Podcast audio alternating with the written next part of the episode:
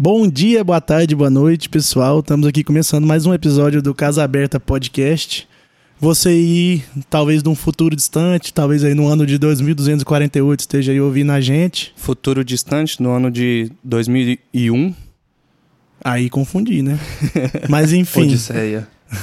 Ué, o futuro tá distante que inventou a máquina do tempo e voltou pra 2001. É, pode ser que seja. Faz sentido. Mas assim, não é bem esse o tema de hoje. Hoje a gente tá aqui com um convidado muito especial, amigo de longa data, que tem uma contribuição a fazer aí com a gente. Estamos começando mais um episódio. Meu nome é Ulisses. Meu nome é Alisson, Ali Rosa. E estamos aqui Isso com aí. o. Augusto Franco, olá a todos. Sou aqui amigo do Ulisses, faz o que, Ulisses? Já Rapaz. uns 20 anos. É por aí pra mais aí. até, né? Acho que é, É por aí pra por mais. aí. Mas conta aí pra gente, Augusto. Dá uma introdução. O que, que você faz? O que, que você. Um, um briefing, dá um briefing aí um sobre a sua briefing vida. breve. é. Eu, eu saí de Jataí, conterrâneo do Ulisses e do Alisson, vim pra capital Goiânia em 2006, final de 2006. Logo eu passei ao vestibular, cursei arquitetura, urbanismo e design. E design está integrado, né? E acabei indo para esse lado mais artístico de arquitetura, design e principalmente também desenvolvi técnicas de arte mesmo relacionadas a, a artes plásticas. Então meio que eu, eu pendi para esse lado e construção, graças a Deus, nunca, re- nunca retrocedeu né, o nível, principalmente agora na pandemia que tudo elevou é o número e a quantidade. Mas basicamente é isso. É isso. E assim, a gente sabe que você tem um, um Instagramzinho bacana aí, quiser divulgar, divulgar é pro verdade, pessoal. pessoal pode seguir lá, é arroba Augusto Franco Arc, tudo emendado. E lá você vai conferir artes, tanto na parte de arquitetura quanto na parte de pintura também. Bacana. E é bonito, viu? E é bonito, Ô, galera. Pode ir lá obrigado. dar uma olhadinha. Confere, tem que ir lá conferir pra O ver se eles estão Instagram, falando a né? Verdade. É, o no Instagram, né? Instagram. Porque se você for olhar a latinha do cidadão aqui, ela é meio amassada um pouquinho. A embalagem, né? O, o O conteúdo. conteúdo, ninguém tá nem pra embalagem, né? Ah, não. Mas a embalagem, ela tem que ser só a primeira impressão. Você tem que bater o olho e depois você pegou, aí o que importa é o conteúdo. Justamente. Mas vamos começar o bate-papo aqui, Bora. já puxando um gancho aí desse assunto que você falou. É arquitetura e arte. Sim. Andam de mãos dadas, pra não dizer casadas, né? É, a arquitetura é tradicionalmente uma das seis artes clássicas, né? Sim, da, da, vamos dizer assim, da, das sete artes que. Hoje fala que são oito, né? Que o videogame tá incluso. Mas de todas, a arquitetura tá junto, a escultura, porque a arquitetura é uma escultura na cidade, tá Sim. junto, artes plásticas, é, une muito. Hoje em dia tudo ficou muito computadorizado. Hoje você tem programas que fazem tudo. Esses dias até um, um cliente foi ao meu escritório falando de um site que faz a planta já da casa. Você compra aquela planta e adequa pouquinho no terreno. Eu falei, nossa, né? Só que a- o um dos pontos chaves da nossa profissão é a personalização. Então, se o cliente vai lá e pegar algo pronto, ele está correndo o risco de não ser personalizado ou não encaixar. Isso quase sempre acontece. É um tiro no escuro, né? Mas anda de mãos dadas. E eu que tive essa veia artística desde que você me entende por gente, É, é isso, que, isso eu ia falar. Eu ia falar assim, pô, Augusto, desde que eu conheço você, assim, você tem os seus rabisquinhos ali, seus desenhos, um Todas as quadrinho. apostilas da- eu, da aí, escola, era uma tudo arte desenhado. também. Tem a música também, que, que Tem, é arte. Eu, desde de sempre ser envolvido com, com, com, Certeza com que arte. rabiscava a mesinha do colégio e a professora mandava apagar. Sempre. Sempre rabiscava o quadro, a mesa, as apostilas ao redor, tudo desenhado. Tudo desenhadinho. Era tudo, eu tenho até hoje lá, vários, tudo desenhado. Isso me ajuda muito hoje no processo criativo e na visão espacial, mas não é um delimitador de um profissional de sucesso, porque hoje em dia está tudo computadorizado. É. Só que a minha visão ela consegue um mas, pouco é, além. Mas é diferente. Ajuda. É isso que, assim, por exemplo, eu sou engenheiro mecânico, o Alisson é engenheiro civil, você é um arquiteto.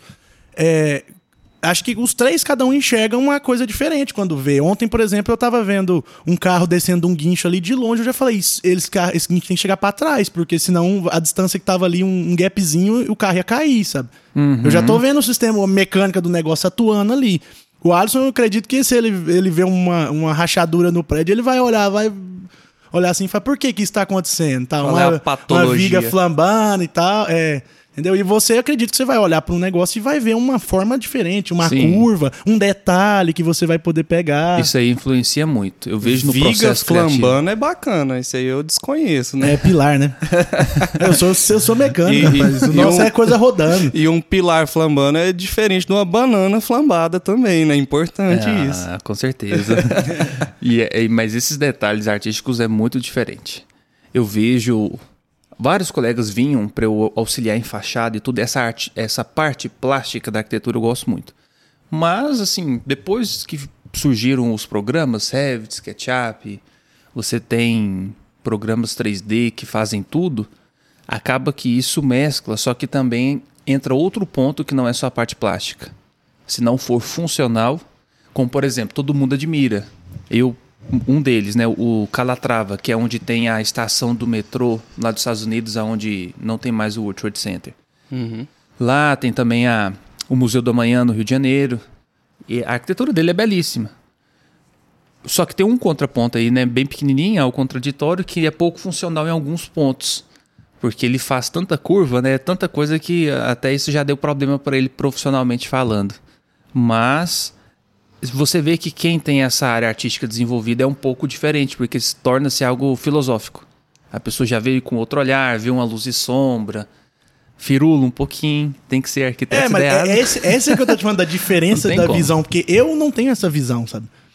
Eu não tenho essa visão de, de igual você tá, você tá narrando assim as curvas, o negócio eu olho, eu sei, eu olho pra mim, que é uma opinião pessoal, eu sei se tá bonito ou se tá feio. É isso que eu sei fazer. E o arquiteto eu imagino que seja totalmente diferente. É bem diferente. Entende o, o uso do espaço aliado com a estética, né? Sim, isso aí, isso aí é o que, um- uma das coisas que pega muito.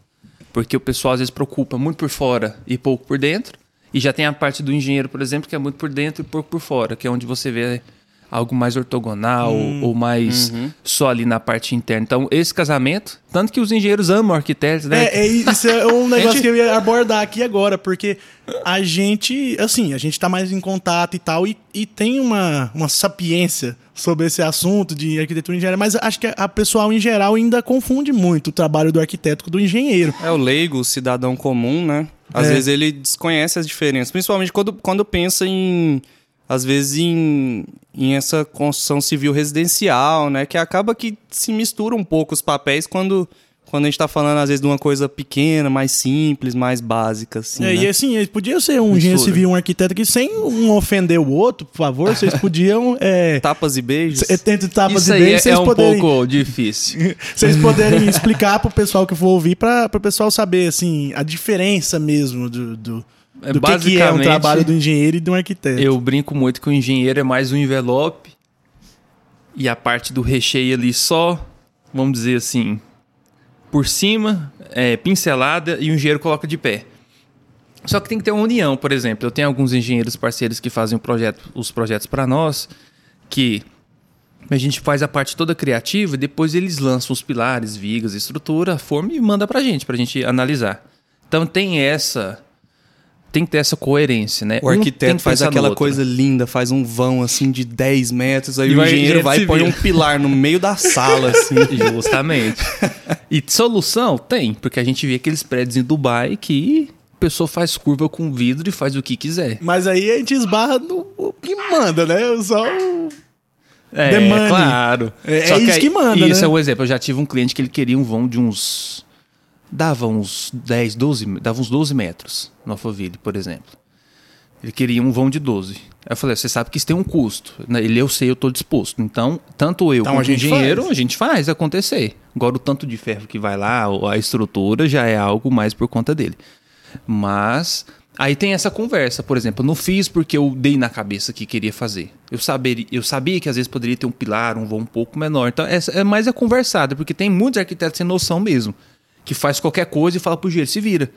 Não coincide parede nenhuma, coloca a janela em qualquer lugar, ele não tem essa visão. Isso aí só a experiência e o tempo traz. É, você já, você já fazer um negócio meio que. Apontado já ali. Isso, apontado é a palavra boa. Eu ia falar mastigado, mas não é, é apontado. É, você já Eu, faz eu no acho que é por isso ali, que, o- que o arquiteto, ele, ele tem que estudar um pouco da parte da engenharia para ele entender também como funciona, da mesma forma que o engenheiro estuda um pouco da, da parte da arquitetura. Então, assim, a gente conhece um pouquinho da área um do outro, mas não significa que um substitui o outro ou, ou que um faz o, o serviço do outro, Um né? complementa o outro, né? Tem que ser, porque senão, assim, ninguém caminha sozinho. Só um arquiteto resolveria? Algumas vezes sim. Só um engenheiro resolveria? Também algumas vezes sim. Só que os dois em conjunto gera um, um complemento que torna-se não um gasto, um investimento. Isso. Muita gente- muitas pessoas às- vezes vêm até nós. Como funciona o trabalho de vocês? Por onde você começa? Você é o primeiro? Eu falo, sim, eu sou o primeiro. Nossa, o engenheiro também pode fazer? Eu falo, às vezes sim. Só que eu vou pegar todos os desejos, triturar num liquidificador, com toda a entrevista, com todo o, o contexto, gero um- algo bonito, estético, funcional, o engenheiro coloca de pé. Isso aí é um investimento, não é um gasto. Com certeza. A pessoa, no final, ela tem um bom produto. Não é à toa que você vai nos condomínios, você vai quando é algo expressivo na cidade, uma escultura, um museu, alguma coisa, sempre tem os dois envolvidos juntos. Porque torna-se não algo só você- uma casa que você vai usar, mas às vezes um ícone, uma casa bonita, você vai vender depois mais fácil, você vai morar com a qualidade maior, não vai precisar levantar para apagar a luz. É, São várias Eu- coisas. Tem uma. uma um- unidas, quem, né? quem que fala? Acho que é o, o Will, né? O amigo nosso que fala que o ser humano evoluiu por causa da preguiça. É claro, Mas é ninguém quer mesmo. levantar para Ninguém mudar quer o levantar canal. pra apagar a luz, pra mudar o canal, inventaram o controle, né? Imagina. Por isso que o povo hoje é tudo gordo, né? É o sedentarismo, né? É. né? Só que- Antigamente, né, você teria que levantar pra dar na sua TV zona de tubo e mudar o canalzinho dela lá. Eu dar uns era- tapas eu era o controle um na muitas vezes. antena. né? Eu- Bombril na antena, Fazia você? Bombril na antena, exatamente. E aí, mas essa questão de do, não só do comodismo, mas você ter uma uma parte de setorização boa, você não tem que passar dentro de um quarto para poder acessar um banheiro, isso é muito importante também. Você ter esse fluxo interessante. Isso aí só o arquiteto vai conseguir, assim. O engenheiro consegue, é por isso que precisa de- desse complemento. Entendeu? Não, mas é, é ju- justamente isso. Não tem como você, você fazer o trabalho de um pro outro. É, é aliado. né? Não, não- E agora fica se estapeando aí, um zoando o outro. Não, é tranquilo, a gente já tá entre amigos lá. A gente fala abertamente. Não, mas é isso mesmo. E como é que foi, assim, é, é, a sua, a sua, o seu curso, sua faculdade? Como é que era lá dentro, assim? O pessoal, muita divergência Cara, de ideia. Na minha época pra cá mudou muita coisa. O mundo é outro, né? Até da nossa idade, vamos falar assim, da, da nossa época. A do. A do. Do Alisson já não é tanta assim, mas ele já também no- nos mas acompanha. Mas se você parar pra pegar aí um. um- a da- de agora, como que tá, mudou muita coisa, muita. Quando eu entrei na faculdade, por exemplo, eu- eu entrei em 2007. Uhum. Eu pulei o terceiro ano. É, eu entrei logo em seguida, seis meses Foi. depois que eu entrei também, né? No começo de do, do 2008. É, eu entrei no, no meio de 2007. É. Ah, Aí- não, então você passou no meio do segundo Foi ano? no meio do segundo. Eu não, É. não terminei no segundo nem no terceiro. Eu tive que entrar com a- as provas lá e tudo. E foi muito bom, por um lado, porque eu ma- amadureci mais cedo. Só que eu já entrei também na faculdade com uma mentalidade. Eu não queria perder tempo. Eu queria fazer um curso bom. Eu, eu não tava lá para brincar. Eu já tinha Sim, essa sim. maturidade. Eu falei, vou investir minha vida aqui. Foi muito bom. Só que a arquitetura é um curso muito de trabalho. É 90% trabalho e, vamos dizer assim, 10% de prova mesmo. E acabou que isso gerou um, um- gera uma proximidade entre os amigos e tudo, né? Mas mesmo assim, até hoje, assim, eu não sei como que na pandemia o pessoal tá fazendo. Pois é, isso aí, é, eu, eu, eu falei, eu tive as experiências online que eu tive, é, não, não são muito bacanas. Eu, eu- tanto que eu falei pra uma prima minha, ela tava pensando em, em trancar. Eu falei, olha, eu sou suspeito pra falar, mas se eu tivesse estudando, eu iria trancar. Iria fazer, assim, com a mentalidade que eu tenho hoje em dia, sabe? Iria trancar e e esperar um pouquinho pra voltar, sabe? Eu fazer outra esperaria. coisa, adquirir uma outra experiência, fazer alguns outros cursos online mesmo, mas não que fosse dessa, de- de- desse do, do meu curso principal, do que eu quero, sabe? E aprendendo outras coisas e para depois que normalizar e puder voltar pro contato pessoal para poder é, é voltar. Eu, eu tenho essa visão, sabe? Mas assim, isso, isso é uma visão que eu tenho hoje, né? Na época, se, Sim, se sim. tivesse acontecido quando eu estivesse na faculdade, eu não sei como é que eu me comportaria, né? Mas hoje eu, se fosse perguntar por quê, a arquitetura ainda continua sendo um curso que, mesmo com o desenvolvimento de internet, ela se torna necessário passar por ela. Porque é um curso muito de experiência, de vivência, de legislação, técnica, então não tem como. Vários outros cursos, eles realmente, com o desenvolvimento da tecnologia, eles se perderam. Hoje em dia, se você fizer um curso online ou investir em alguma coisa relacionada à internet, você sai mais na frente do que às vezes fazer uma faculdade de 5, 6 anos. Sim. Isso aí existe em partes. Mas quando você falar arquitetura, é extremamente essencial mesmo. Você ter essa vivência, trabalhar em conjunto, Um contato, legislação, contato, é você ser orientado. é, tem muita norma, muita. Então, se fosse hoje, e talvez eu trancaria por um tempinho até essa resolução É. desse tempo doido passar. Sim, mas. Ah, não vai passar. Então continua, não, passou, a gente tá conseguindo já se encontrar. Eu acho isso muito importante. E a pessoa também não vai perder a vida, às vezes perdendo aí meio ano, um ano. A pessoa É, vai não desenvolver vai. outras áreas. Isso entra, entra muito numa discussão que a gente teve no nosso primeiro episódio que a gente gravou. Essa geração mais nova é uma geração de imediatismo, né? Que é tudo. Muito. Que é tudo muito rápido. Na Aí ver- entra na. Escutar áudio do, do WhatsApp em 2x, 2x. ver vídeo do YouTube acelerado, é porque que é tudo rápido, sabe? E realmente, assim. é- Bom, na- no, no nosso é, patamar nosso, a gente tem essa possibilidade de ficar esses seis meses fazendo outra coisa e tal. Mas é, eu penso assim também, é, é muito complicado. E a pessoa ela pode, nesse meio tempo, fazer um estágio, um curso. Isso. Ela pode Aprender faz- outras coisas, Ela né? pode aprender outras coisas. Quando liberar as viagens, a pessoa pode fazer um intercâmbio que é bacana também. Mas eu sinto uma um- algo assim nessa geração mais nova é uma geração que ela tá ficando eu, eu não uso esse termo doente, né? Mas ela tá com uma lacuna emocional muito grande. Sim. Ah, o cara ali tem 20 anos, o dobro de coisas que eu tenho, já conquistou tudo que às vezes nós e nossos pais nunca conquistaram, e a gente às vezes lutando, é, construindo algo, tendo nosso tempo, a nossa história e, e querendo trazer isso para nossa realidade. Sendo que ninguém sabe a fundo como que funciona aquela vida, como que ele está emocionalmente, Sim. porque dinheiro não é tudo. Para muita gente falar, ah, dinheiro não é tudo porque a tal pessoa já tem. Não, mas se você É, for parar para pensar, dinheiro, dinheiro ele, ele se torna só um mecanismo ali de troca. que Você pode viajar, você pode trocar, fazer algumas coisinhas assim interessantes.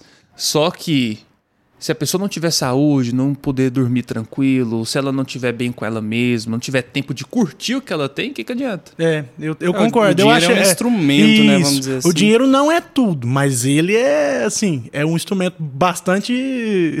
Não sejamos hipócritas. É, é- Claro, todo mundo. Ele, o dinheiro ele não pode se tornar um, um senhor, tem que ser um servo. Isso, Uhum. concordo. Só que se você parar para colocar numa balança, ele deveria ser uma consequência de um bom produto, de você estar tranquilo. Por exemplo, eu falo isso por mim. Hoje eu, pela maneira como o mercado tá devido à pandemia, aumentou muito as obras. Eu tô tendo que trabalhar demais e eu estou tendo pouco tempo para curtir. Às vezes pouco tempo para jogar um jogo como eu gosto, pouco tempo às vezes para passear e passar tempo com um amigo. Eu estou tendo que me policiar, porque senão qual que é a nossa tendência? Sempre querer mais. Ah, vou é. fechar outro contrato, eu vou fechar isso, eu vou pegar aquilo, mas até que ponto isso vai me dar uma saúde? Porque senão, por exemplo, eu já tive problemas é, emocionais e, e e isso torna-se também físico, né? Torna-se. é- Isso, é, isso é, é, é- é evidente. é- Você fica um exemplo, você fica muito estressado, é, Ansioso, aí baixa imunidade, imunidade. do nada vem uma alergia. Uhum. Eu já tive, por exemplo, início. Eu não tive síndrome do pânico, mas eu tive aquele início assim de estresse, de eu ter que parar um pouco, o coração acelerado, não sabia o que estava acontecendo. Então eu tive que saber lidar, porque nossa, essa geração ela não tem algo chamado, que para mim é super importante, de inteligência emocional acontece, você vê que as pessoas ficam assim desesperadas, desestruturadas. Os nossos pais em geral nos privaram de muita coisa, não por maldade, mas por querer dar o melhor. E essa privação gerou em nós uma dependência para a gente não querer enfrentar, não amar os problemas, porque os problemas vão vir. É sempre, como dizia um amigo meu, na- nada na vida é 100%.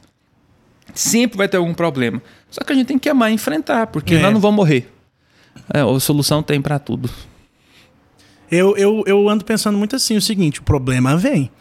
Você tem meio que algumas opções. Primeiro você enfrenta e ele aprende Claro. com aquilo.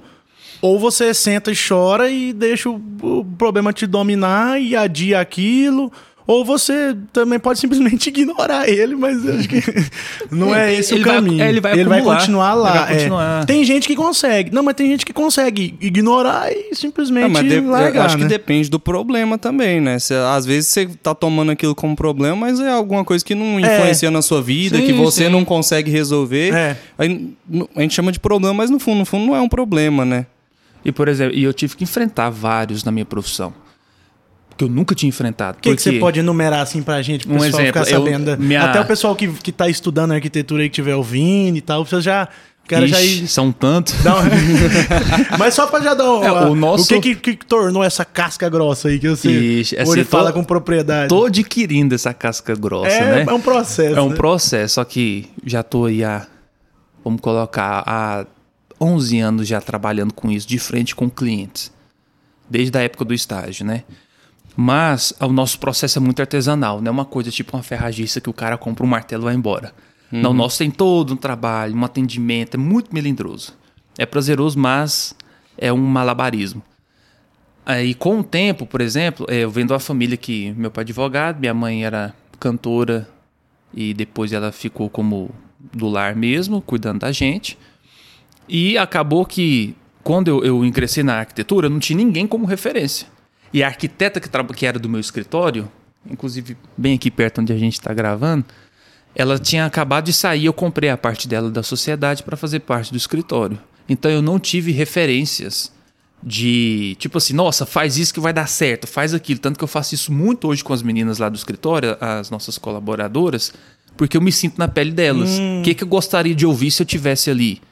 Como que eu converso com o cliente na hora que ele fica estressado? Já aconteceu, por exemplo, de um problema na obra e o cliente me ligar sábado, 10, domingo, 10 horas da manhã, arrebentando comigo. Você que me indicou aquilo, olha isso aqui, gravando vídeo, falando alto. Então eu preciso ter inteligência emocional de respirar, esperar ele acalmar, falar que na segunda a gente conversa, ou, e mandar um áudio com bem calmo, que a minha intenção era o quê? Escuta aqui. eu não mandei você contratar.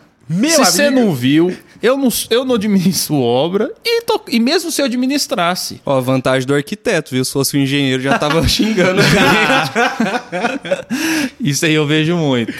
E Só que aí cabe, porque eu eu tenho muito disso, mas vale uma boa conversa do que você querer, mesmo tendo razão, porque pra mim é o seguinte: quem tem mais maturidade, às vezes sofre mais o dano. E eu tenho uma frase muito boa comigo: é melhor ser feliz do que ter razão. Eu levo isso pra minha vida. Eu quero, eu quero aprender isso aí, porque eu não tô nessa Isso é não. bom pra Eu- casamento, isso é bom pra tudo. Então, às vezes, eu tenho razão. Peraí, o cara contrata outro e joga o peso em cima de mim, mas o que, que eu faço? Ó, escuta aqui, eu vou conversar com ele. Você pode ter certeza que segunda ou terça tá resolvido. Eu não administro a sua obra, mas eu estou com você.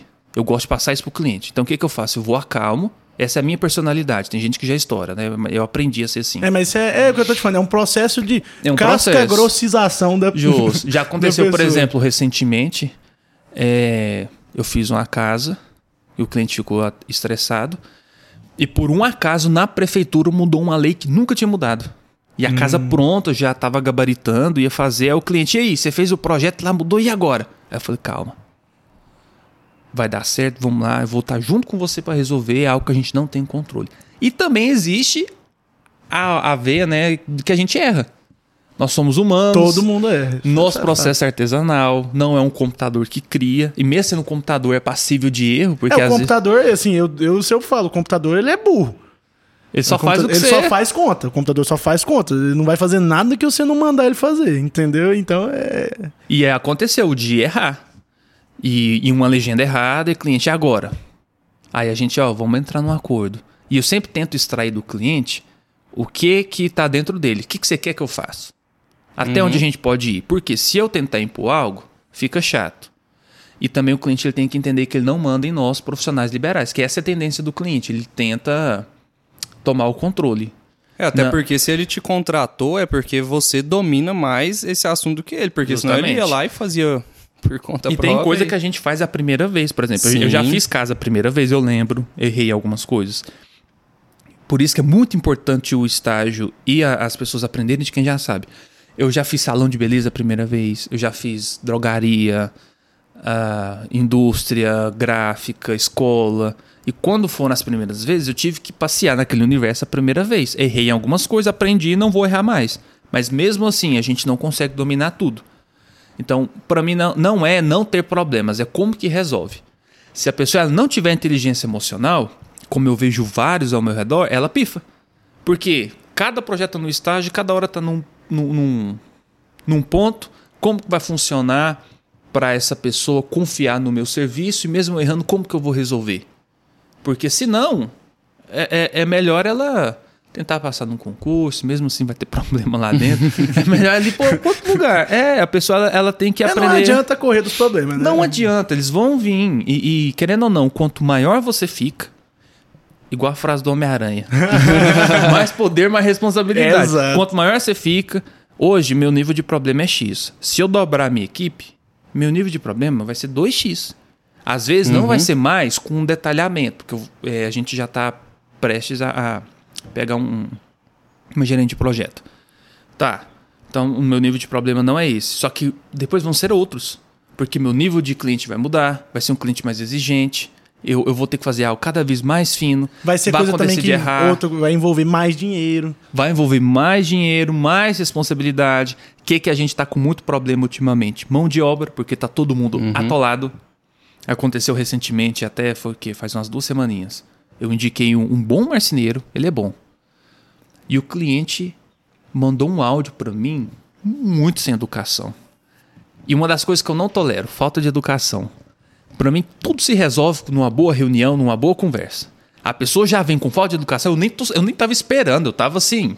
Nem sei o que eu tava fazendo, era final do dia, eu já tinha chegado em casa, tomado um cafezinho, isso parecido, eram umas 7 horas da noite, tava prestes a jantar, já bem tranquilo.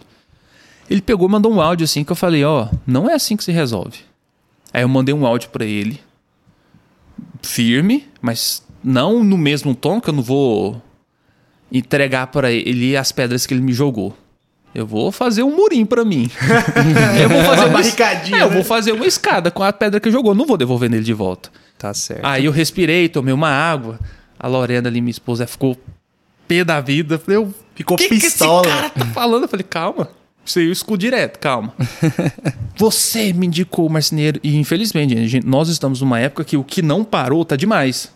Um exemplo, o carro não parou. Você não acha praticamente hoje carro pronta entrega. E né, o preço absurdo. O que mais? Construção não parou. O preço das coisas absurdo, todo mundo atolado. O que mais que não parou? É, sei lá, farmácia, alguma coisa. Você pega, tá tudo muito. O que não parou, pessoal. Ficou sobrecarregado. É, juntou medo de morrer, com não ter o que gastar, não ter viagem. O pessoal tá comprando carro, caso, sei lá. Aí ah, veio desse jeito, bravo, falei assim: ó, ele deve estar cheio, ele vai arrumar. É, eu não administro a obra, eu não sou marceneiro. Mas você me indicou. A responsabilidade é toda sua. Eu falei, calma, nós vamos resolver. Você quer reunir? Eu não quero reunir. Ué, Oi, aí como é que nós fazemos? a hora que ele falou, ele falou isso, eu não quero reunir, eu falei assim, ó, se você não quer reunir, eu não posso assumir esse risco, mas eu vou lá, estou com você, fica calmo, vamos resolver. Aí a gente tentou fazer essa, é, é, essa atualização, mas no final deu certo. É, É, só, é só não certo, responder. sim, é. Se você responder no calor da emoção, você, vai, você pode ter a razão que for.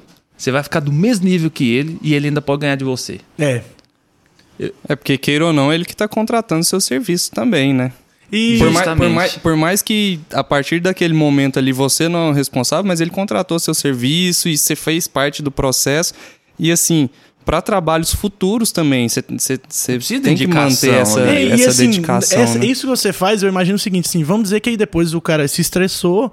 Pelo menos se fosse eu, porque todo mundo se estressa também de vez em quando. Se eu me estressasse e a pessoa se propusesse desse jeito, fo- fôssemos lá, resolvêssemos o problema, depois eu Acaba falar, bem "Putz, no final. É, putz, o Augustão é bacana, cara, ele resolveu Sim. esse problema pra mim, eu iria indicar pra outra pessoa. Sabe? Sei, Porque depois muito. a pessoa, depois do calor, a pessoa põe a mão na consciência e ela vai falar, putz, talvez eu me exaltei, talvez eu falei. Isso aí acontece demais. Não sei se vocês lembram aquele vídeo dos cinco estágios da girafinha? Que ela entrava na areia movediça? Eu pensei que eu tô lembrado. eu Você lembra que eu desse lembro, vídeo? pois é. Que ele entrava e falava assim: Nossa, eu atolei. não, vocês, Eu às, às vezes acontece, é do nada, nossa, tá demorando. O terceiro socorro, ela desespera no quarto, aí ela se entrega. aí por quê? O estágio da obra é a mesma coisa. Quando na- nos seus 80%, que, cara, gastou, não tá vendo retorno nenhum por enquanto. Tá uma bagunça, não aguenta mais ver pedreiro, problema e média de obra. E, E eu quem- lá no meio, ele vai descarregar a primeira pessoa que ele vê. E Ou é quem já ou fez eu. obra ou já participou desse processo sabe que sempre é assim, muito Sempre. estresse. Dá nos 80% que a pessoa tá saindo, mas não terminou, ela quer que aquilo termina igual um Highlander. Fala assim, some daqui, todo mundo xinga todo mundo. É desse jeito. E eu já tô acostumado. Aí eu falo, calma que você tá na época do estresse. Eu já aviso antes, só que ninguém, né? Assim, Vai acontecer Não adianta, isso, mas já isso, tá isso. avisado. Nossa, mas eu tô estressado aqui. Calma, é desse jeito, o estágio. Porque se eu acabar bem, eles me indicam. Mas mesmo se eu tiver razão e enfrentar a pessoa na mesma moeda, eu posso Não ter a razão que certo, for. né? Ele vai sair dali falando mal. Aí você tá prestou se prejudicando no final das contas, né? Eu- e a gente é liberal. Infelizmente, nós não temos essa opção de não ter cliente. Eu preciso tomar um dano, ficar como errado em algumas coisas para poder o cliente depois. Que cada um tem uma personalidade. É incrível. É, é igual você falou no começo mesmo, é um malabarismo, né? Cada um tem uma personalidade. Tem cliente meu assim que é tranquilo, tem um problema que for. Outros gosta de falar. Ele quer alguém para falar, gravar áudio de 5 minutos, 10 minutos. Já tem outros que eles fala pouco, mas você vê que ele guardou. Aí você tem que extrair do cara. Então isso aí são, são coisas, mas muito gratificantes. Graças a Deus a gente tem mantido bons relacionamentos. Eu, na minha opinião, o pior tipo de cliente é aquele que acha que sabe.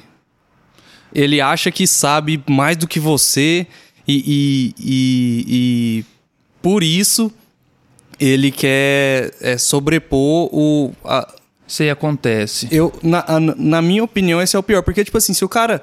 Se, se o cara explode, às vezes, acha que, que, que tem alguma coisa ali, que ele quer resolver e tudo mais, você contorna isso. Agora, o cara que acha que sabe, que sabe, ele é tenso. é complicado você lidar com essa pessoa. É complicado porque quando o cara fala que quando ele toma a frente, a gente fica passivo. Uhum. Isso acontece de vez em quando. Que tem um cliente que ele tem algo tão fixo, só que ele dá uma liberdade. Agora, quando um cliente ele, ele não é, como é que fala? Ele não ele sabe o que ele quer e não deixa a gente criar, a gente fica passivo. É, é, mas não é nem só isso. Às vezes o cara quer que você faz uma coisa que, que não, você sabe que não vai dar certo. Você tá com, a- às Sim. vezes tá contra a- as normas, às vezes tá contra o, o- o plano da cidade. Aí a gente meio que, meio que, que, vamos dizer assim, a gente se entrega. Aí o cliente fala, isso aqui a gente fala, não vai ficar bom. Não, Aham. mas eu quero. Aí a gente não briga. A gente fala, ok. é, Aí você depois, você, quer. às vezes, você deixa do jeito que o cara pediu e não fica legal, e no final ele eh, fica, coloca a culpa em você ainda. Não, isso aí já aconteceu.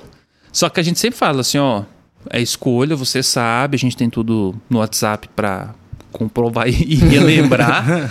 e também tem coisa, por exemplo, nós podemos falar que ah, uns 70% termina do jeito que a gente gosta e É, uns já 30% é um- a gente tira foto. Tu 70% é bacana, é bacana. E desses 70, 30 a gente pode tirar foto. Porque às vezes a pessoa não tá financeiramente bem, aconteceu algum imprevisto, não tem um valor para terminar.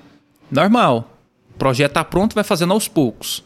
Mas a gente faz ele inteiro para não virar uma coxa de retalhos e ficar ruim depois. Ah, eu, eu lembrei aqui de uma coisa interessante também pra gente falar. Hum. É como é que é, assim, na arquitetura, a inclusão de acessibilidade nas obras hoje. Hoje em dia tá, a prefeitura tá pegando bem em cima. Até a gente, por exemplo, eu já fiz adaptação de apartamento para cadeirante.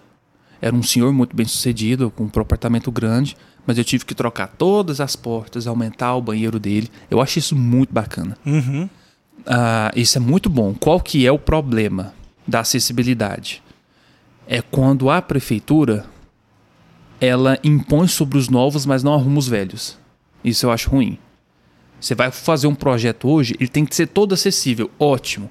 Mas eu não vejo, nem por parte dela mesma, uma preocupação. Se você for num órgão público, Uhum. muitas Ah, vezes sim. não tem. A calçada terrível, o estacionamento não tem. Você não vê que isso é uma via de mão dupla. Ela só exige, ela não entrega também. Se você for hoje em Goiânia, por exemplo, no Passo, algum lugar, estacionamento, acessibilidade, assim, é ruim.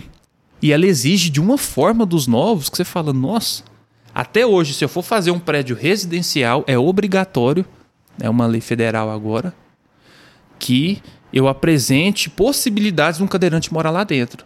Eu acho isso bacana. Isso é bacana, é, É, muito excelente. bacana. A- as legislações e as normas já estão bem, vamos dizer assim, avançadas quanto em a isso. relação né? a isso, tá.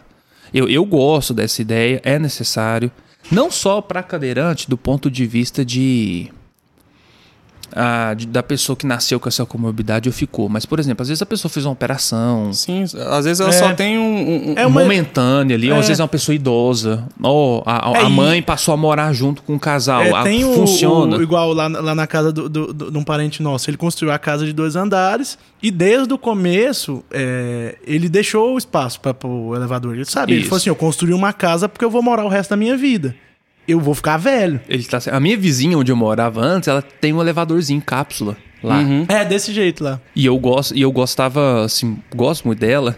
E dava pra ver que ela usava muito. Que tinha dia que ela tava cansadinha, ela já tem 80 e quase 90 É. anos. Você vê que ela usa aquilo. Eu acho isso muito bom e, e, e tem que ter. Tem que ter mesmo. E a minha, minha única ressalva seria: os que já têm, Se adaptar. se adaptar. Tem- Ah, não tem como, faz o máximo então.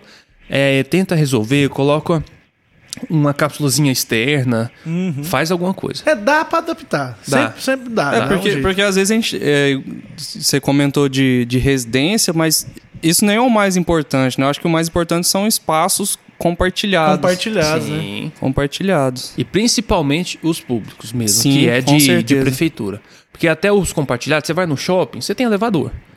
Você vai no, numa escola, você tem uma rampa, um elevador. Agora, você vai tirar uma guia em algum lugar, é mais complicado quando tá- trata-se de um, um espaço público, porque não tem um dono ali. Aí você pega e pede até a pessoa ter toda a aprovação, uma modificação de projeto, Uhum. chegar lá, passar por 30 setores. Aí a- a- essa adaptação fica um pouquinho mais complicada. Mas Sim. tá, tá crescendo, tô gostando de ver essa inclusão deles. Isso aí é necessário. É demais. A- Aqui em Goiânia, por exemplo, a gente tem muitos pisos táteis, né? As, o piso tátil, aquele amarelinho, né? Tem gente que pinta de qualquer Uhum. cor.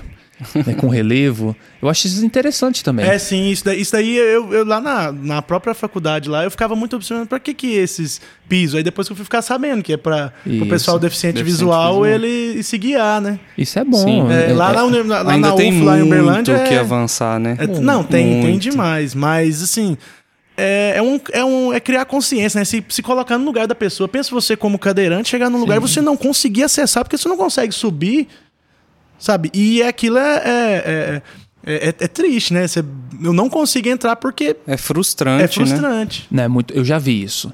Por exemplo, eu já uma vez eu fiz um- uma modificação de projeto no espaço público. Não vou falar o nome aqui, o que que era. E que o cadeirante teve que ser carregado na escada. Pois é. Que situação constrangedora. E eu tava perto. Pois é, pra, pra pessoa E que. tinha um espaço do elevador, mas eles não tinham colocado porque ainda não tinha recurso. Eles ainda estavam levantando. Né? Mas, pra mim é o seguinte: não tem recursos, tira de outro lugar, mas coloca uma acessibilidade. Porque o espaço de reunião dele geral, a- o auditório geral, era na parte superior. Mas espera aí. Como Cê- que faz É, isso? você tem um espaço pra fazer uma sala, deixa de terminar um banheiro lá, alguma coisa no fundo, uma lanchonete, alguma coisa, e faz um elevador, porque é muito constrangedor pra um cadeirante ser carregado. Fora o idoso, né, e tudo, então é Eu, eu lembrei de uma história agora que ganhou uma grande mídia um tempo atrás. Não sei se vocês vão lembrar de um advogado que tinha uma, uma audiência no fórum, alguma coisa assim. E, e ele era PCD e o, o, o local, a sala de audiência Ah, eu lembro disso. tinha, não, não tinha acessibilidade para ele chegar. E aí ele se recusou a, tipo assim... A a- participar, né? é, é, tipo, ele, ele falou assim, eu participo, mas eu, eu quero chegar na, no local por conta Por conta própria. própria, né? Eu não quero que alguém me carrega numa escada pra, eu- pra eu participar de- dessa audiência. E aí o juiz meio que, que deu, colocou lá que ele se ausentou e, tipo assim, deu a causa pro, Pro outro. pro outro, alguma coisa nesse sentido.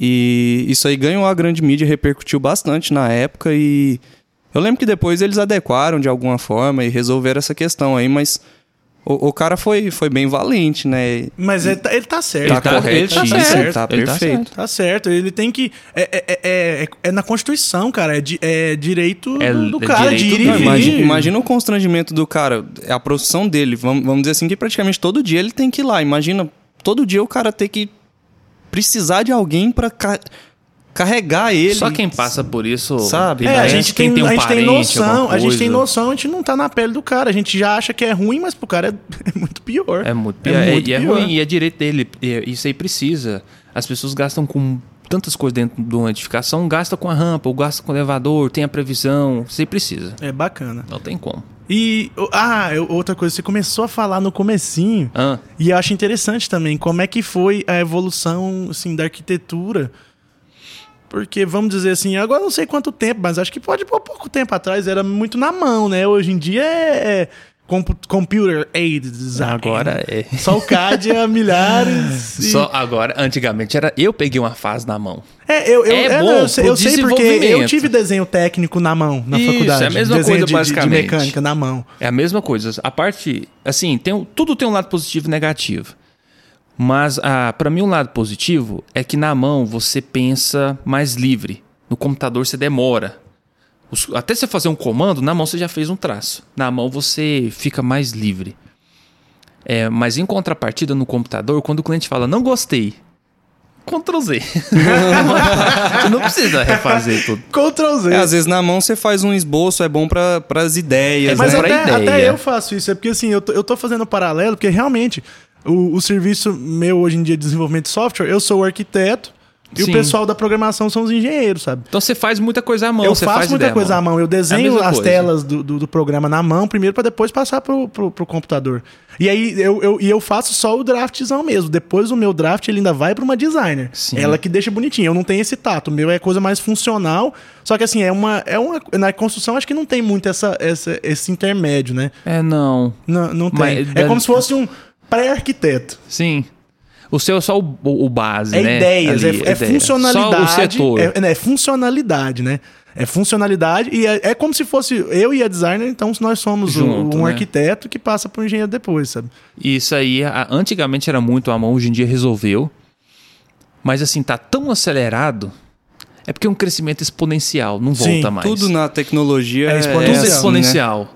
Tudo é, é, é o quadrado ali. Então, chegou na- no, no nosso, lá, por exemplo, escritório, agora a gente já tem ArchiCAD, Revit, SketchUp, AutoCAD. Você tem agora é, formas de montar uma prancha diferente. Não para.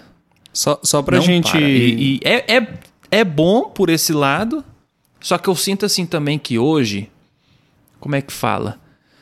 Você tem gente que faz tudo, mas vo- você ainda tem aquela lacuna de, de qualidade de experiência. Você vê que as pessoas, às vezes, você olha uma maquete, uma foto no Instagram, lindo. Aquela casa, todo, hoje em dia o cliente chega até nós com 30 prints já do que, que ele gosta. Uhum. Da casa do fulano, do ciclano, e vai tirando, é aquele tanto de Vai lá no Pinterest. é. Hoje em dia o Pinterest virou. o- E é maravilhoso mesmo. Só que eu vejo assim, uma, uma falta de preocupação também com a funcionalidade, se é aquilo que a pessoa gosta, Uhum. se é aquilo que ela sonhou. Às vezes ela mostra uma casa que o cara gastou 5 milhões e ela tem. Então, como funciona para eu poder abstrair o que ela gostou e jogar lá? Aí conta a experiência, conta também. Já tive clientes, por exemplo, nossa, como é que eu vou limpar aquele vidro lá em cima? Você precisa preocupar com todo o dia a dia, Sim, né? Mas demais. É o famoso malabarismo. Só, só pra gente contextualizar aí pro, pro ouvinte, às vezes não, não tá tão por dentro disso, mas eh, antigamente você fazia o. Se era feito os projetos à mão, você pegava um- uma folhona gigante, isso. aí. E aí, quando a gente fala da parte mais técnica, né? Aqui, tem, tem, um, tem uma foto, cara, do, do- dos engenheiros fazendo o projeto, um papelzão no chão, os caras em cima com escalímetro, compasso e trem, e coiseira. Aí, com, com o advento da tecnologia, a gente tem. Teve, assim, acho que o primeiro foi o CAD, que é um simplesmente um, um- um um instrumento para você para você fazer o desenho, né? Que você consegue fazer as linhas nos ângulos corretos e, e colocar é, as cotas, as medidas, Sim. essas coisas.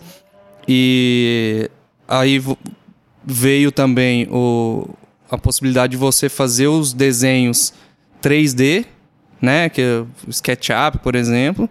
E hoje em dia a gente tem a tecnologia BIM, que é uma tecnologia que integra todo, tudo que, que envolve o, o projeto em si, né? Porque, tipo assim, hoje você consegue fazer um desenho de uma parede e você fala que aquela parede é de tijolo, que você tem um reboco, Sim, que você você tem o revestimento X e, tipo assim, tá tudo integrado com o desenho E já faz a análise. o projeto. Às vezes, às vezes você, você já tira de lá o quantitativo, que tanto de tinta você vai usar, que tanto de porcelanato você vai usar. Tem, isso aí tem. Cara, e, e isso é muito louco. Você consegue é, fazer as etapas da obra, você consegue ver pelo computador o, o, o- como se fosse uma maquete virtual, só que da, da construção do daquilo. Você vê o, o desenho da fundação sendo executada, depois você vê o desenho da, das paredes sendo levantadas. E você consegue prever. Lógico que, que, que tem, tem essas questões de imprevisto em obra e tudo mais, mas você consegue é, fazer o, o- Planejamento. o, o planejamento, o cronograma da obra, deixar Muito tudo melhor. pronto. Tudo em uma coisa só, tudo junto. Você que tá consegue. ju- tudo junto com o próprio Isso desenho. é, isso é bacana. E agora, viajando, extrapolando. Do mesmo jeito que a gente hoje fala, putz, antigamente o povo desenhava num papel, né? Será que daqui uns 20, 30 anos o pessoal vai falar, putz, o povo desenhava num programinha Com desse. certeza. Uma tecnologia que a gente nem imagina que vai chegar. Isso é certeza. Eu já pensei, por exemplo, a, a nossa profissão, eu acho que tanto, principalmente a parte, tudo, tudo que é muito artesanal, é difícil de alguém vir e e falar assim, não, não, não vai existir mais. Não vai, é. Por exemplo, a advocacia você já tem hoje um computador que faz as coisas para você. Médico também você já tem um, um computador que faz o laudo certinho, que já estuda os, os seus exames, isso aí já existe.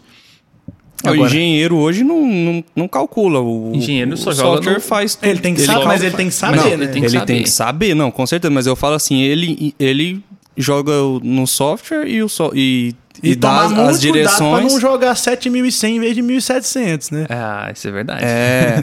É assim, você tem essa. Só que sempre você tem que Não, ter você- alguém para coordenar aquela inteligência Sim. artificial. É, É o o que, que o Ulisses falamos, falou aquela é hora. O computador a- é é burro. A inteligência artificial ela não cria, ela só vai até os limites que você delimitar ali. É, a inteligência artificial, ela, ela não. Por mais que. Ela só faz aquilo que ela foi programada ali dentro. Uhum.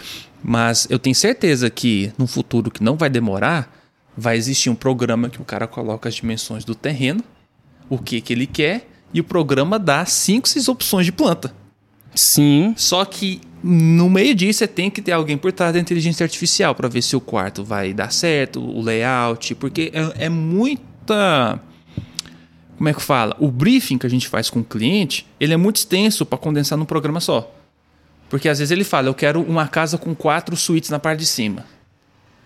Aí, o- se tivesse um programa, ele daria uma casa integrada com quatro suítes, mas dentro dessas suítes tem a posição do banheiro, a posição da cama, a posição do armário, a idade daquela criança, por exemplo, quando é um filho ou uma filha ali que, que precisa de coordenar o layout. Então, até chegar nesse nível, mas com certeza vai ter essa, nossa, ela vou fazer no computador. Hoje em dia tem um tablet que você clica faz isso. e É coloca verdade, é tempo real. Você pode também, às vezes, uma- viajando aqui, tirar umas fotos e jogar lá e o próprio. Sim, eu já faço hoje realidade virtual, por exemplo. Aí. Então, eu já é- é- consigo. Eu, eu Ah, acho isso é isso, bacana eu acho também, isso né? muito massa, porque quando vo- você apresenta para o cliente, é, é, ele, o, o- qual, qual que é o software que você usa para Eu uso o, o Lumion. Ele dá uma Sim. foto 360 Cara, que você consegue você girar ali. com o você tá cliente, né? vendo como vai ficar depois de pronto, cara, porque é perfeito, as texturas do, do, do acabamento, você renderiza aquilo, fica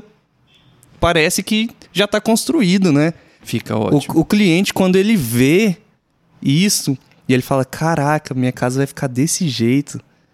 Isso aí ele, ele vê. Qual é a questão só? É que é pouco funcional ainda. Sim. Porque você faz uma foto 3D, tudo nosso hoje é 3D também. Mas essa questão da realidade virtual, ela ainda não está tão acessível em que ponto? Você precisa fazer, aí a pessoa prova, com o tempo ela muda, aí você joga na, no visor, joga o celular, a pessoa. Acaba que assim. é, O processo é tão extenso Uhum. Que nem o cliente pede. Mas eu acho, tenho, acho não, né? Tenho É tendência, eu tenho né? certeza Tendência. que daqui, vamos supor. ah, vamos jogar aí menos de 10 anos, É, menos uns de 10 5 anos. anos, talvez, Uhum. a gente já tem uma forma que eu crie uma sala e que essa sala seja tem um projetor que tipo com holograma que coloca É, eu vai pensei nisso. ficar. Tipo Uma sala a- branca, né? é, um exemplo. É, não vai demorar para ter isso. E, ah, quando surge é caro. Mas com o passar do tempo, por exemplo, hoje em dia, toda pessoa quase que mexe com isso e tem a condição para isso, consegue comprar um visorzinho de. Uhum. Não sei como é que fala aquele óculos, né? pra Realidade virtual, né? Realidade virtual. VR, Hoje você- é, hoje você tem. virtual reality. Eu, eu, quando eu. Na época que eu tinha o Samsung, quando eu comprei que vinha junto, esse tempo atrás, Uhum. você comprava, Sei. né? Vinha, o, você ganhava o visor, eu ganhei o visor. É, eu conseguia gerar, só que o cliente nem pede pra ver isso aí. tem- É, isso aí geralmente ai- ainda não, né? Ainda não, mas vai chegar. Isso aí tá, já tá. Vai, vai demais. Mas, Mas é, o cliente gosta de, de, por exemplo, você falou do tablet, ele vê no tablet, você Isso aí- passear pela, aí- pela isso aí casa, né? Isso aí a gente faz. É, nossa, o, o bate-papo tá bacana, mas eu acho que a gente podia encerrar com você falando um, um negócio que eu, que eu também tenho curiosidade. Questão de referências, sabe? De, de arquitetos aí, de, de referência. E, e pode entrar também no, nos grandes, os famosos do Brasil. Cara, referência. Pra mim, o Cintia Calatrava é uma referência linda de plasticidade, que é o que fez o Museu da Manhã, fez lá a- o metrô de Nova York. Ele fez também um, um museu lindo na Espanha, em Madrid, que é o. Ah, esqueci o nome, que tem um, um desenho de um olho. Ele é fenomenal. Eu eu tenho ele muito como referência. Aqui no, assim, no Brasil, o Brasil, por, por incrível que pareça, ele não perde em muita coisa para lá fora. Em beleza, estética arquitetura, as casas que a gente tem, por exemplo, em Goiânia, não passa vergonha lá fora, de forma alguma. Sim, Na verdade. Suíça, ah, se você pegar em outros locais. A questão é que lá fora, o acesso é mais fácil, Uhum. as coisas são mais em conta, né? Todo mundo. Mais disponibilidade Mais também. disponibilidade. aqui A mão de vai ter obra que é bem importar mais coisa de fora às qualificada. vezes, a mão de obra. Aqui às vezes a gente faz um projeto lindo, mas que hora que vai para executar, o pedreiro que pega o projeto nem viu aquele detalhe que você criou. Uhum. É complicado. A a mão de obra aqui para mim é mais complicado que o material também, assim, é tanto quanto. Mas de referências, por exemplo, aqui no Brasil você tem desde o Oscar Niemeyer, que fez algo que foi um ícone e realmente Ele é mundialmente e realmente ele tem a parte dele que ele usou o concreto de uma forma que Uhum. ninguém usava na época, Sim. curva e tudo. Né, você tem ele, engenheiro que se vire. justamente um engenheiro que Engenheiro se que se virava. e é icônico, né? Eu, eu- Muito. eu uma vez também ouvi falando, eu não sei se eu concordei tanto, que, mas isso é, é papo de engenheiro, né? Falando que os arquitetos hoje em dia são revoltados porque antigamente eles eram assim mais pomposo, era mais era o arquiteto, era o arquiteto. Aí parece que hoje em dia mudou. Hoje é o engenheiro é o engenheiro, sabe? Mas assim, acho que é Não, balela. é, mas hoje mas antigamente tem- parece que tinha uma importância. É que antigamente quem contratava o arquiteto era alguém que tinha dinheiro. Ah, Uhum. Antigamente o projeto não era barato. Uma pessoa simples não ia contratar um arquiteto. Às vezes ficava só no engenheiro e olha lá, dependendo. aí fica tudo E olha, as hoje casas de já caixote. dinamizou. A gente já- isso é Não, até algo hoje é- positivo. Eu já fiz, por exemplo, um projeto para pessoas super humildes. Que, eu é, fiz um- um- que sim. é Que ela quis o, o nosso projeto, amava. E eu fiz um preço bom para ela. Pela condição, a gente também tem um coração. A gente não vai. É sim, cara, às vezes é o sonho da pessoa, e é né, sonho. E a pessoa vai- viu o valor. Nossa, né, eu quero algo pensado. Eu quero algo que a pessoa projetou. Então tá bom, você quer? Eu passei o, pro- o processo. O, E vamos valor. trabalhar pra poder fazer ela realizar o sonho dela também. Justamente. Bacana. Isso aí, aí dinamizou. Então você perdeu aquele negócio que antigamente arquiteto era só quem podia pagar por um projeto. É, Não. ainda existe muito essa mentalidade, né? Mas já tem muita gente que enxerga isso de maneira diferente. tem. E assim, é papel do, do profissional também, igual você falou. Tem que, você tem que conhecer o, o, o- o cliente, a realidade dele também. Porque são projetos e projetos, Sim, né? e a gente sabe também que o nível de projeto de um cliente desse não vai ser o nível do projeto Sim. de um que eu vou gastar meses em cima. Então, aí isso a gente avalia tudo, né? Mas, infelizmente, é uma onda de todo profissional só ir crescendo. Então ele vai ficando menos acessível. Ele vai elitizando. É uma tendência que infelizmente acontece, é, mas que a, todo mundo quer crescer, quer avançar, quer poder escolher os clientes, mas isso a, a gente vai é, alcançando. Você falou de, de, de referência É, internacional também, cara, tem tanta. Eu gosto muito do Frank Gehry, gosto do Calatrava. O Frank Gehry fez o prédio da Disney. Ele fez algumas coisas bem interessantes. Tudo que é plástico eu gosto. Tudo que é plástico. Tudo que é diferente, né? Aqui em, em Goiânia, assim, no Brasil, a gente tem algumas referências de design. A gente tem, por exemplo, em Goiânia famoso tem o Léo Romano. Você vê Uhum. várias pessoas que, que já viraram uma arte, não é mais um projeto. O, o cliente, essa é a minha intenção. O cliente vinha até mim não para querer um projeto, para querer o meu. Eu ter algo que é tão meu que é- eu viro uma arte minha. Uhum. Então, o que eu fizer, a pessoa vai comprar a minha ideia. Até chegar lá, a gente faz o que o cliente quer. Então, você tem ah, vários arquitetos famosos que eu admiro muito, que fez coisas, por exemplo, em Dubai, que eu quero ir para lá ainda. Lá tá até recebendo Nossa. brasileiro, inclusive. E vacinando ainda, pode ir lá. e, já que- tava, e tá e vacinando. tá vacinando. ainda. Quem for lá, o problema é ter a, a poiva pra chegar lá. né? Justamente, até chegar lá. Mas você vê muita. Mudou muito hoje em dia, assim. a- Tá tão. As coisas tá- estão tão aceleradas que hoje você tem edifício de não sei quantos quilômetros, curvo, você tem cidade Dando sendo pirueta, conectado, tem, daqui a girando. edifício circular. Não, você já tem o lá em Dubai, o The Frame lá, que é a moldura. É, uhum. Isso, é. é. Cara, você É, né? é incrível, né? Dubai é um- é um. É, o- é outro mundo. É lá. porque é o que eu falei, a poiva. Lá foi construído só poiva. pra ser, especialmente pra ser essas maravilhas arquitetônicas, né? Mas- é e é a o gente- objetivo daquilo lá. E hoje a gente não tem tanto um nome específico, porque vários arquitetos, por exemplo, eu sigo o Castros Arquiteto, que eu gosto muito também, eles fazem projeto para os Emirados Árabes, para Bolívia, para Colômbia, para Nigéria, um monte de lugar. Aí você passa a ver que hoje é difícil hoje em dia você ter um bonzão. Hoje em dia você tem vários, mas que faz coisas assim maravilhosas. Se você entrar no Instagram, no Pinterest colocar obra monumental, você vai ver um monte de gente que você nunca ouviu falar com obras lindíssimas. É difícil hoje você ter um nome específico. Antigamente você tinha, porque como era tudo tão difícil, um ou outro despontava. Hoje em dia a internet deu voz pra todo mundo, deu contato pra todo mundo, né? E é bacana que vai se buscando referências Ah, e vai ser um crescendo, né? Eu ia falar isso. Já é. Já, já, Já é. é. Eu vou ter Eu vou ser um, um deles. um Augusto Franco lá na minha casa, um quadrinho Cê assim. Aproveita. Mas o quadro, eu ainda vivo, né? Porque quadro geralmente a pessoa morre, né? E vai- fica famoso. É Não, edição é limitada. Edição limitada. Não, é quadro em vida. Isso Em aí. vida, Picasso foi em vida. Quadro em vida. Picasso ficou rico em vida, pra quem não sabe, Ó. curiosidade. É, enfim. Acho que a gente pode encerrar o bate-papo, né? Vamos, vamos, Ah. vamos fechar falando. Já, a gente falou tanto de, de, de arquitetura e inspirações. Como que tá hoje a tendência do, do, da arquitetura? Porque Ah, é é verdade. por- porque ainda Tendência. é porque a gente, a gente vê muito andou em, em voga aí as caixas de- as casas de caixotinho. é, como, como que tá? Isso ainda tá muito em evidência? Tem, tem outras outras tendências surgindo? Não. Igual eu falei. Você falou de, tem- da, da- da- dos ângulos retos, né? Hoje em dia dinamizou tanto que é difícil ter uma referência única. Uhum. As casas de caixote, que são as platibandas e tudo escondido, tá mais em alta e vai ficar. Não, não, É, a, caixa, aí a casa como. caixotinha é aquela que tem o telhado escondido, né? Isso, Que é- tudo reto, você não vê telhado. Isso. Tem gente que até trabalha hoje. Tudo que é curvo é mais caro. Uhum. em- em- entre aspas, né? Então, hoje você tem uma plasticidade do concreto, concreto armado e tudo, é bem mais caro. Uhum. Mas tanto ele quanto a platibanda.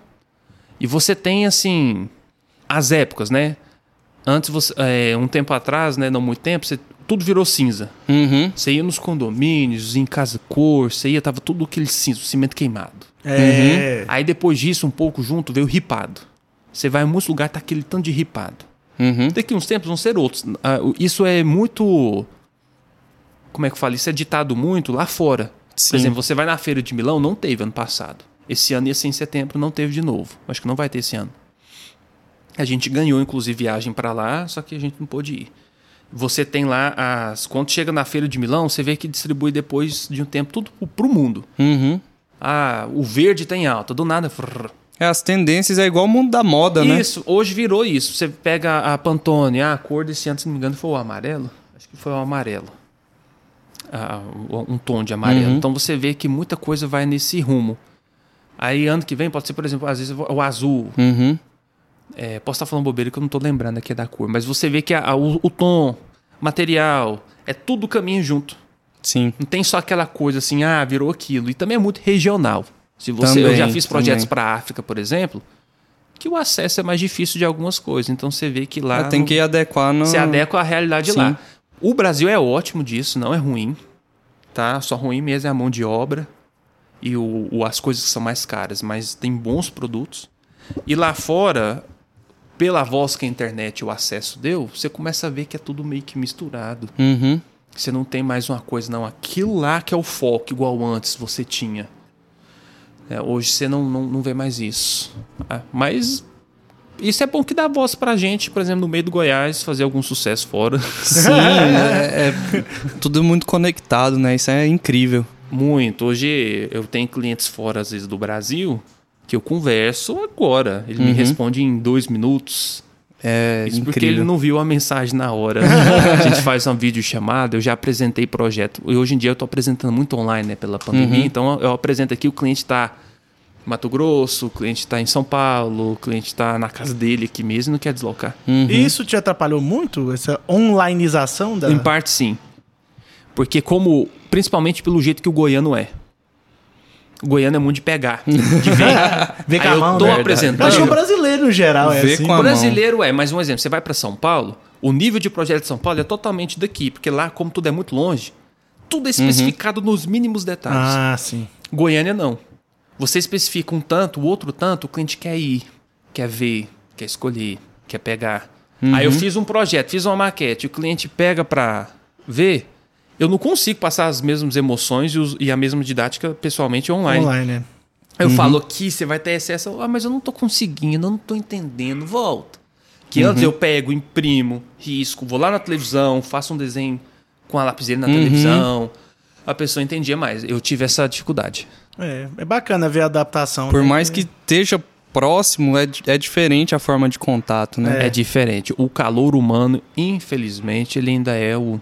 É igual a gente trabalhando, por exemplo, só online. É triste. Uhum. Você fica dentro de um quarto, as costas dói, você não tem um contato, você não, Não tem um, esparece. um café pra você ir lá tomar, falar mal dos outros, fazer uma fofoca. Não tem aquela coisa assim, você tomar um cafezinho conversando, às vezes você esparece olhando um passarinho alguma coisa e puxa um assunto. Aí puxa um assunto, fala uma É bobeirinha. um exemplo, se você falasse, ah, você vai ganhar aí um milhão por mês, mas você vai ficar enclausurado no quarto o dia inteiro.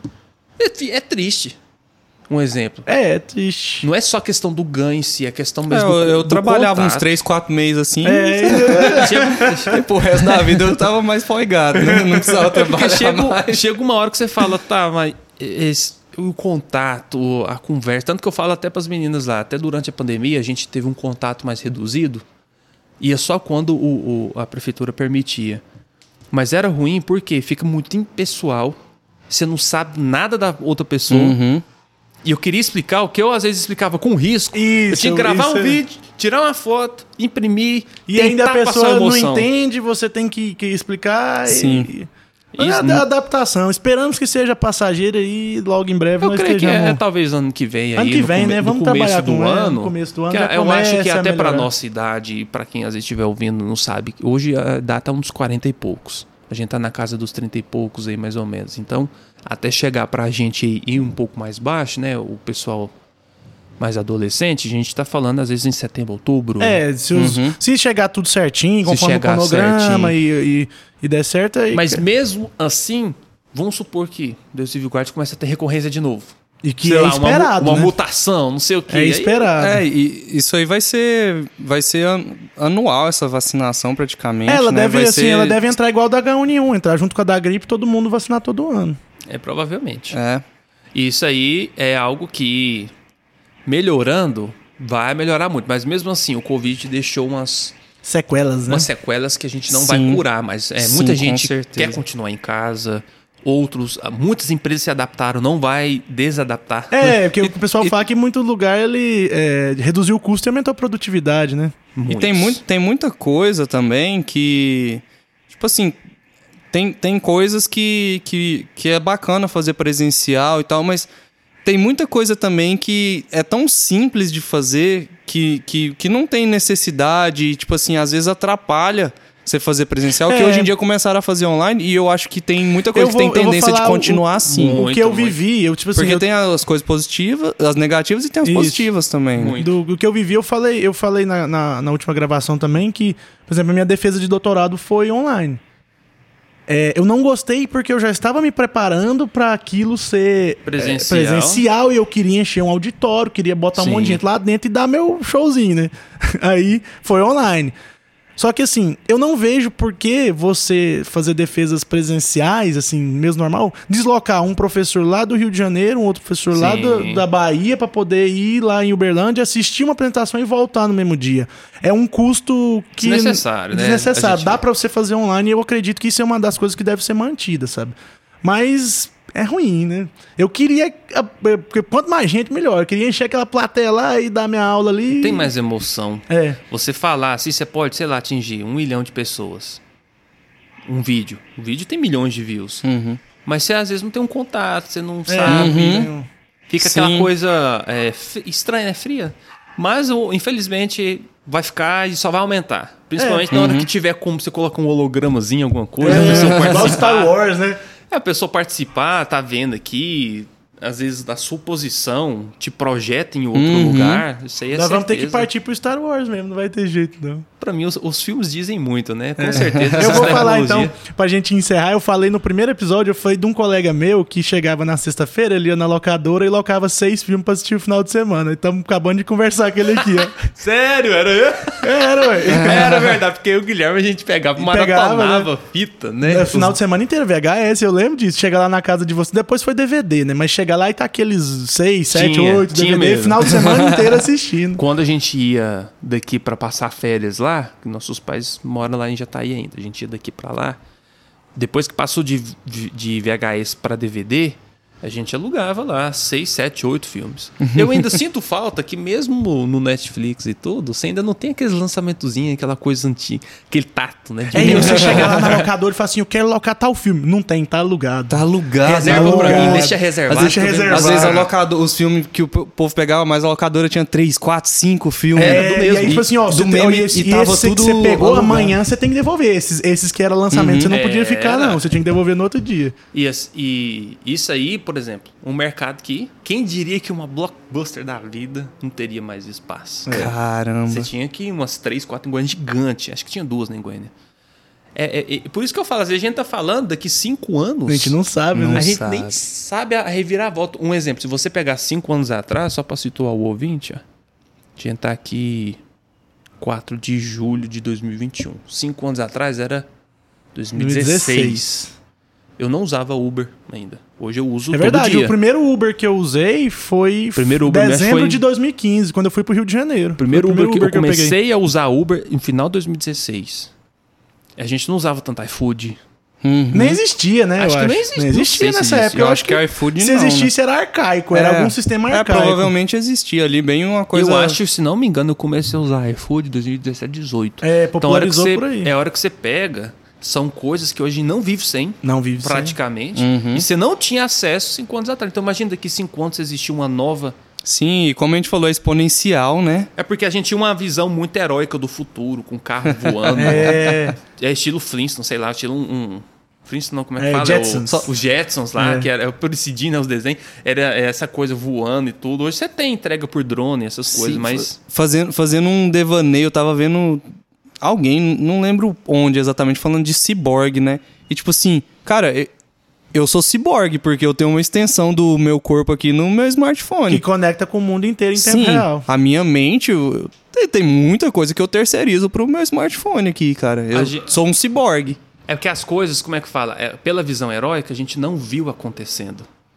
A gente pensava, nossa, carro vai voar, mas hoje você tem um drone que o cara faz a entrega. Sim. Nossa, é, você vai ter partes do corpo. Hoje você tem um smartphone que eu, eu não sei de cor o telefone do meu pai, por exemplo. Sim. Nem faz A- a sentido gente- você gravar esse tipo É, de aí, informação. aí, por né? exemplo, hoje. É, Mas o 36316106.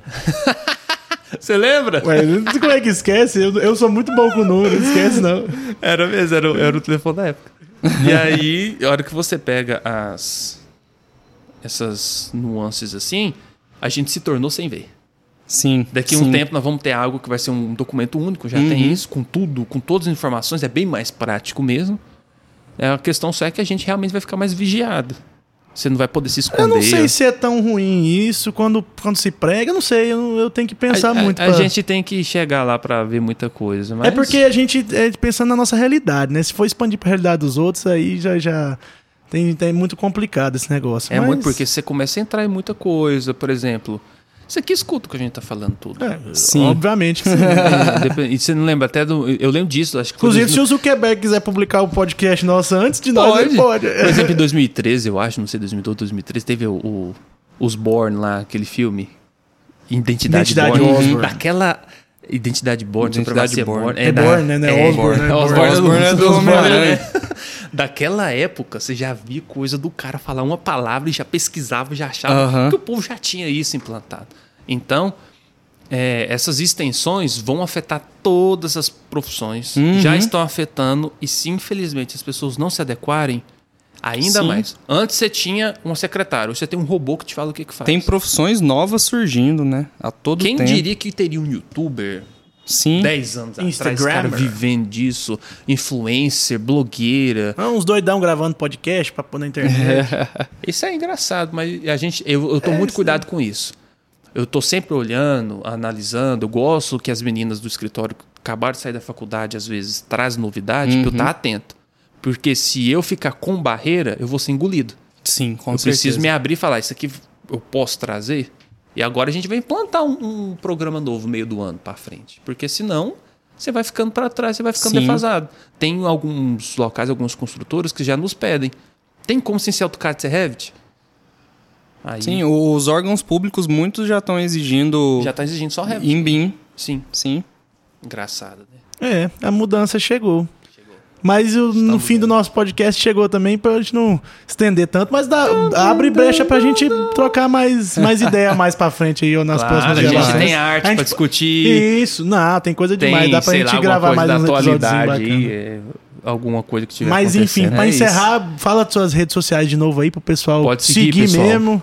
Segue, curte, compartilha. Se alguém estiver precisando de um, de um É serviço isso aí, projeto arquitetônico, pode procurar o Augusto. Aqui fora, algum quadro também específico. Isso. E o cara que é pinta único. bonito. É, eu tirei Aí- uma foto ali com aquele quadro ali atrás, ó. A gente Gostou pode, dele? pode postar. Ele é né? bom. Quem sabe no futuro espaço Casa Aberta não vai ter um, Um uma quadrão, arte né? atrás, hein? Ah, Fica interessante. é. Imagina. E, Eita. mas segue lá, é arroba Augusto Franco Arc. Tudo emendado. Carreira Arquitetura, meu escritório, mas pelo meu vocês vão para todas as outras redes. Tem um link lá de site, de da, do Instagram da Carreira e tudo. Então, pessoal, Show. vai lá conhecer o trabalho do Augusto. E chegamos aqui mais um final de gravação. Muito feliz, rendeu um papo bom de novo, Um né? bom papo. Um bom Valeu. papo. Obrigadão, Então Augusto. é isso. Eu que agradeço. Até a próxima. Até a próxima. Valeu, né? tchau. Tchau pra vocês. Tchau, obrigado, Falou. pessoal.